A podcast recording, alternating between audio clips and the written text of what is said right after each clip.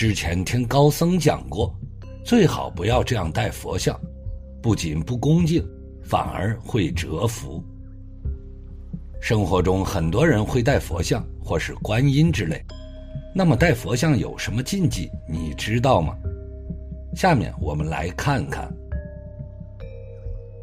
不能戴他人的。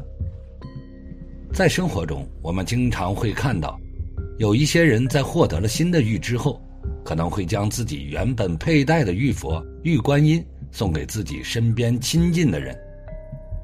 一定不能佩戴他人赠送的玉佛、玉观音的，因为玉观音被戴久了，已经沾染了上一个人的气息。如果自己佩戴，不仅不会有庇护作用，反而可能帮别人挡灾。碎玉不能戴，因为有些玉石比较珍贵，所以即使不小心磕磕碰碰，导致了玉佛、玉观音有裂痕，一些人也舍不得摘下。还是会选择继续佩戴，但是这样是不对的，因为玉碎通常被认为是替自己挡了灾，所以碎玉自然也就失去了庇护作用，继续佩戴反而可能会不小心划伤自己。有的人之所以一戴玉佛就有灾，是自身的佩戴问题所造成的，要么是玉佛佩戴的时间长了没有被清理过。要么是玉佛不慎沾染了血渍，影响了玉佛的本性，建议检查一下自己所佩戴的玉佛。若是发现了问题，请及时更正。未开光，佩戴玉佛有灾的另一个原因是，此玉佛并未进行开光。佩戴未开光的玉佛是一件很危险的事情，若是被自己周围的妖魔鬼怪得知。自己所佩戴的玉佛并未开光，那么这些妖魔鬼怪就会附身在这玉佛上，受人的供奉，增强自己的能力。洗澡的时候不能戴。很多人因为比较怕麻烦，所以不管在什么时候都不会摘下佩戴在身上的玉观音。但其实最好的做法是在洗澡前要将玉佛、玉观音摘下，妥善放置。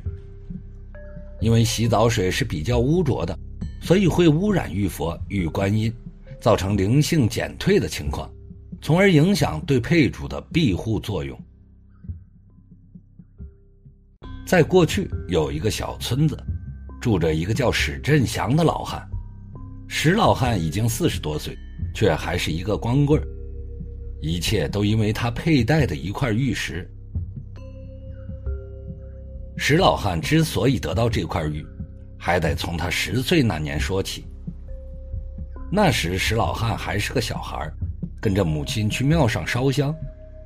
一个老和尚见了他，就说这孩子长大必有姻缘结，却能被古玉化解掉。因此让石老汉的母亲结缘一块庙里的玉。当时史家颇为富有。史老汉的母亲就为儿子选了一块做工精致的白玉，老和尚就说：“夫人好眼力啊，我这玉是上好的羊脂白玉，市面上是买不到的。”史老汉的母亲为了儿子，就出大几百两银子买下这块玉，给史老汉戴了起来。临别时，老和尚告诉还是孩子的史老汉道：“记住，将来你走夜路时。”若遇到有人唤你同行，千万不要理他，否则有血光之灾。当时的石老汉懵懵懂懂的记住了这句话，也就一直带着这块玉。转眼石老汉到了适婚年龄，他家却开始衰败。等石老汉二十多岁时，他父亲和母亲先后去世，家里只剩下他一个人，他就遣散了众多仆人。自己搬到一个小村里生活，反正他家中财富还够他吃喝。然而石老汉的婚事却是不顺。开始自有媒人上门给石老汉介绍对象，不过他虽无所事事，但选妻的眼光却高。试想村野乡下哪有那么多美人？因此石老汉兜兜转转，看不上任何一个女子。不过有两次夜里，石老汉从朋友家回来时，曾分别遇到两个容颜秀丽的女子。那两女子也因各自的原因，在路上与石老汉搭讪。但石老汉尚记得十岁那年老和尚跟他说的话，让他在走夜路时不要搭理别人，因此他仓皇而逃。等到白天，他后悔了，再想打听夜间走路的女子，却打听不到任何下文。转眼之间，石老汉又大了几岁。他谋到了一个管理粮仓的活儿。当时的粮官姓邱，名伯伟。邱伯伟有一个小妾王氏，是个风流俏佳人。每一次王氏陪着邱伯伟来到粮仓，石老汉就眼巴巴地看着，恨不得陪伴在家人面前的是他自己。慢慢的，王氏有所察觉，竟开始给石老汉抛媚眼。一天晚上。邱伯伟喝醉了，王氏悄悄来到石老汉的住处，开门见山道：“我听伙计们说，你有一块古玉，可否拿出来让我看看？”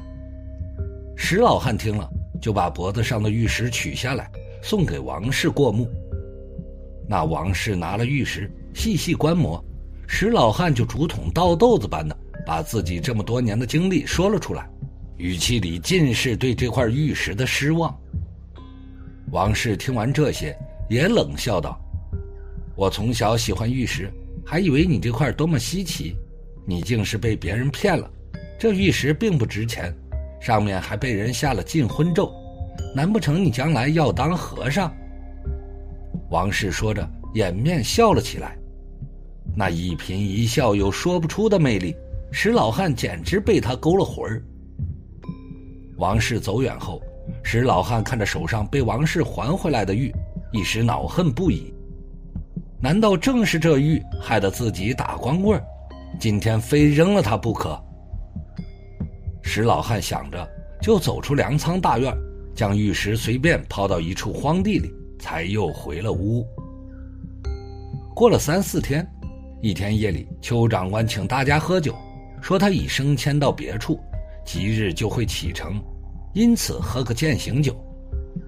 大家一听这话，都放开了喝。石老汉也喝了不少酒。当天晚上，众人都去寻欢作乐，但石老汉惦记王氏，就提前回了粮仓所在地。半路上，一个容颜秀丽的少女拦住石老汉，说自己叫窦梅竹，因贪玩跑出家门，此时却崴了脚，想让石老汉做个好人。给自己找个留宿的地方。石老汉正愁自己没有姻缘，此时美人主动搭讪，岂有拒绝之理？他当即背起少女，把少女带到自己所住的营房。当天晚上，石老汉就与少女有了夫妻之实。势必两人一阵海誓山盟，石老汉高兴的心里都要开出花看来自己终于不再当光棍了。岂料，是他的祸事来了。过了几天，石老汉在亲戚朋友和伙计们的见证下，与窦梅竹入了洞房。谁知洞房花烛夜，两人没来得及亲热，窦梅竹的父亲和哥哥就找到房中。窦老爷一看宝贝女儿要嫁一个老光棍，不由得怒火冲心，上来要打石老汉。两人推搡间。石老汉无意撞了窦老爷一下，窦老爷当即倒在地上。郎中赶到之前，窦老爷就死了。这一下，石老汉捅了马蜂窝。原来这窦家一家人都不是好人，窦梅竹也不检点。此时闹出人命，石老汉当即被窦梅竹的哥哥扭送到了县衙。后来，石老汉因为欺负良家少女。故意杀人等多项罪名，被县官打了个半死，接着被判死刑。好在家中亲戚帮他奔波走动，散尽他家财产，才保下了他一条命。石老汉出狱后，成了一个一无所有的穷汉，连管理粮仓的差事也丢了。一次，他与老伙计聚会，才听说那个邱长官和他小妾王氏不知从哪里得到一块上好的羊脂玉，因此发了家。邱长官就辞官做了商人，王氏也跟着他，两口子一时风光无限。石老汉听了这话，心里酸溜溜的，他想去找王氏讨个说法，但却没有路费，只好放弃了这个想法。从此他依旧单身，却没有人再愿意跟他。世事无常，其实是一种常态，是你必须要经历的。不是你的玉，你就不要带在身上，自己的玉才能保护自己。戴玉能逢凶化吉，相传玉会挡灾。有的人遇到了一些意外，但人没事，只是玉碎了，这就是玉在帮你挡灾。玉是灵性的宝石，玉与人接触时间长了，就会慢慢的受人的影响，而人也会受玉的影响。如果佩戴者是个善人，那么他身上的玉就正面的力量充足，保人平安；若是恶人的话，则玉的戾气就会很重，反而会招祸。那么，今天的内容就和大家分享到这里，我们下期再见。